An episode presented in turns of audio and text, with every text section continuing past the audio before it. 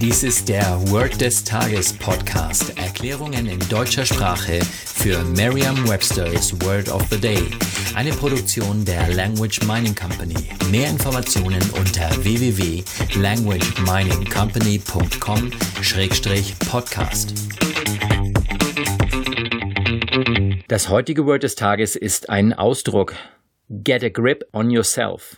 Das sind fünf Wörter, geschrieben G-E-T, A, G-R-I-P, O-N, Y-O-U-R-S-E-L-F.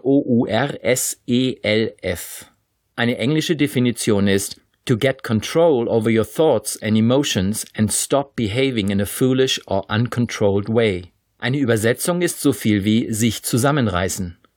Hier ein Beispielsatz. Get a grip on yourself. This is no time to be hysterical. Reiß dich zusammen, das ist nicht der Zeitpunkt, um hysterisch zu sein.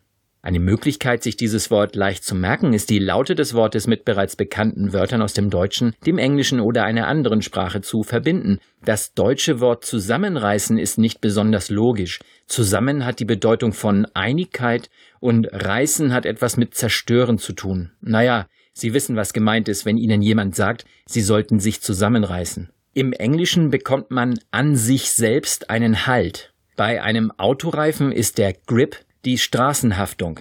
Stellen Sie sich vor, Sie greifen sich an beide Oberarme gleichzeitig, sodass Sie dort Halt haben und sich damit zusammenreißen. Würden Sie keinen Grip an den Oberarmen haben und wieder abrutschen, dann hätten Sie keinen Halt an sich selbst und könnten sich nicht zusammenreißen. Stellen Sie sich die Situation im Beispielsatz mit all Ihren Sinnen vor und sagen Sie dann noch einmal den Beispielsatz. Get a grip on yourself. This is no time to be hysterical. Vertrauen Sie dabei auf Ihre Vorstellungskraft. Je intensiver Sie sich die Situation vorstellen, desto länger bleibt die Bedeutung des Wortes und des ganzen Satzes in Ihrem Gedächtnis.